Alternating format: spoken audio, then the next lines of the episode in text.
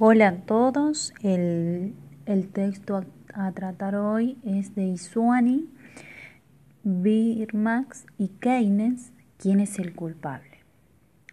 Primeramente vamos a hacer referencia de cuáles son las características del Estado benefactor, en qué consiste, también eh, cuáles eh, son las características del Estado eh, keynesiano y si estos son iguales, en qué se diferencia con respecto al Estado benefactor. Y por último, qué relaciones se les puede establecer entre ellos y este, qué relaciones se establece con el mercado.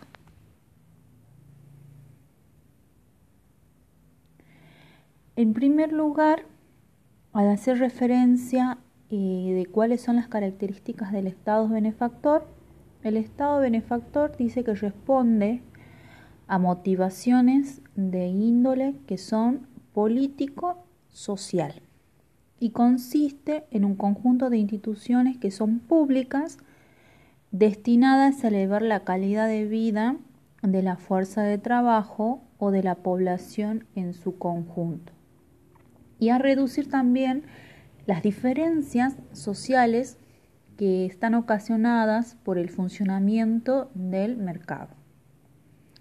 Dice que ellas operan en el terreno de la distribución secundaria del ingreso mediante transferencias monetarias que son directas, como las pensiones, las prestaciones por desempleo, asignaciones familiares, o indirectas, que son los subsidios a productos de consumo básico, previsión de bienes, programas de complementación alimentaria y prestación de servicios, que son la educación y la salud.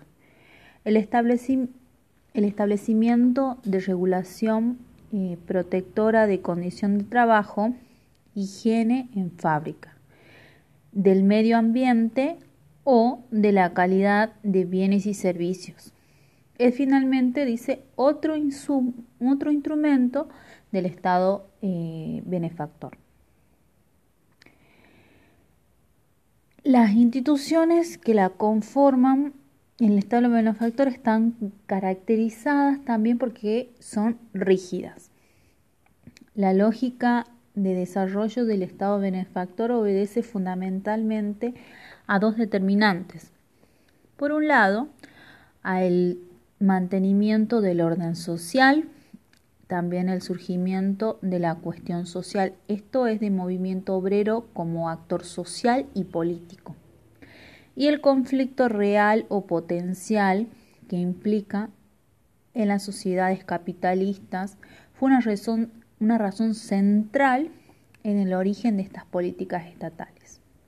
Por otro lado, las instituciones del Estado benefactor también obedecieron a las necesidades de legitimación y apoyo político introducidos desde fines del siglo pasado en virtud de la extensión del sufragio y de competencia política.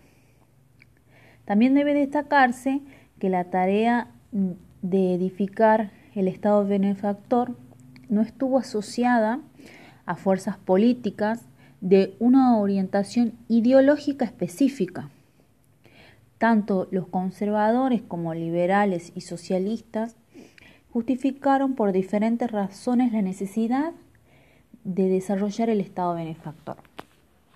Haciendo referencia ahora del Estado keynesiano, el Estado keynesiano es de naturaleza económica.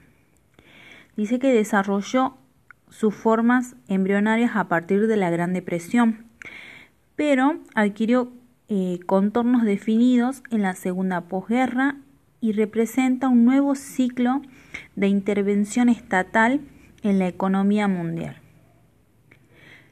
El mercantilismo significó, en términos globales, la defensa de una producción nacional, el desarrollo del aparato físico el control del sistema monetario y crediticio.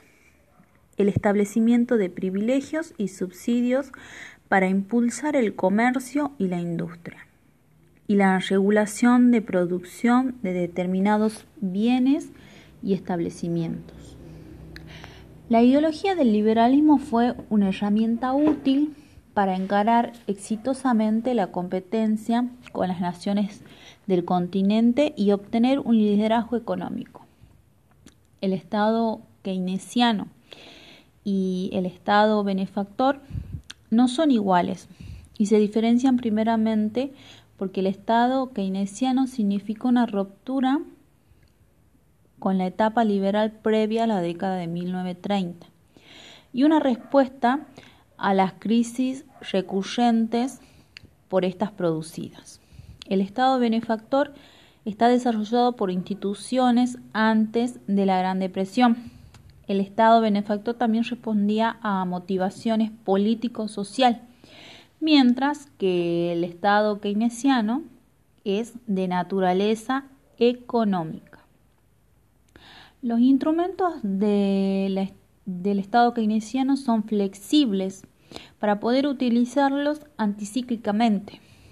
Las instituciones del, del Estado benefactor están caracterizadas, como ya dijimos anteriormente, por su rigidez, ya que crean derechos garantizados jurídicamente e incorporados como derechos adquiridos en la conciencia de la población. El Estado keynesiano opera en el campo de la inversión y la producción, mientras que el, el Estado benefactor lo hace en el terreno de la redistribución que, permite, que pretende permitir el acceso de amplios sectores de la población al consumo de bienes y servicios. La necesidad de regularizar el ciclo económico y evitar así fluctuaciones dramáticas en el proceso de acumulación de capital fue la causa del nacimiento del Estado keynesiano.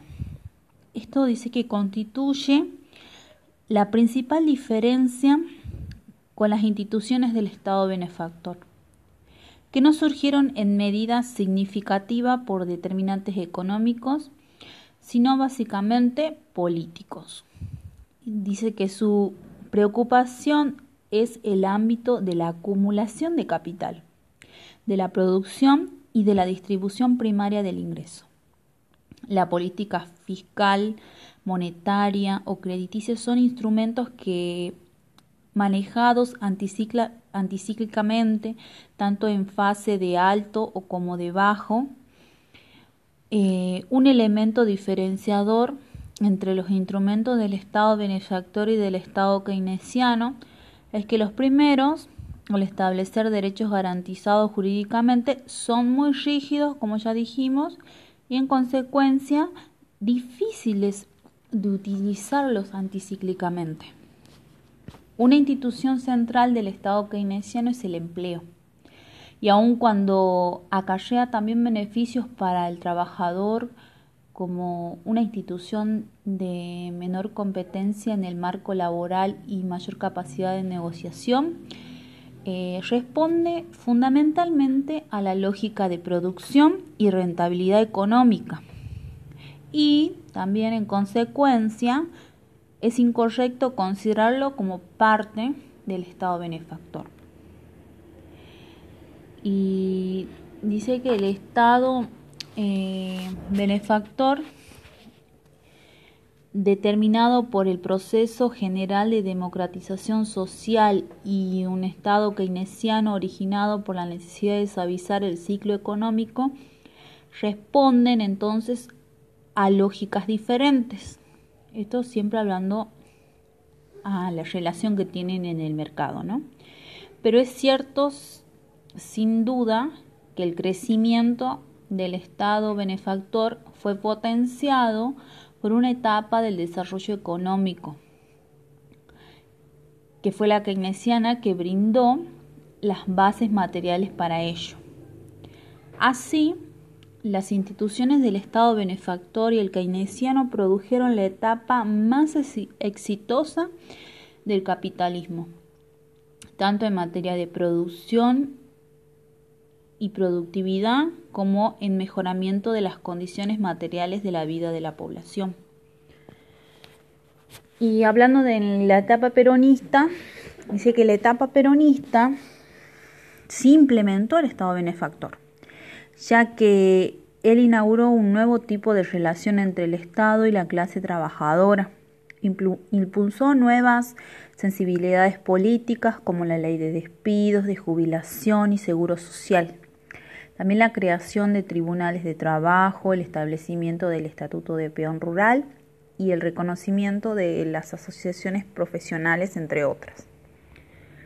El Estado peronista siguió una política distribucionista que aumentó la participación económica eh, de los trabajadores a través del aumento real de los salarios y o mediante asignaciones familiares o sociales. También el Estado creó mayor número de establecimientos educativos, lo que permitió alfabetizar a un gran número de la población, gracias a que contaba con los recursos para hacerlo como la clase obrera.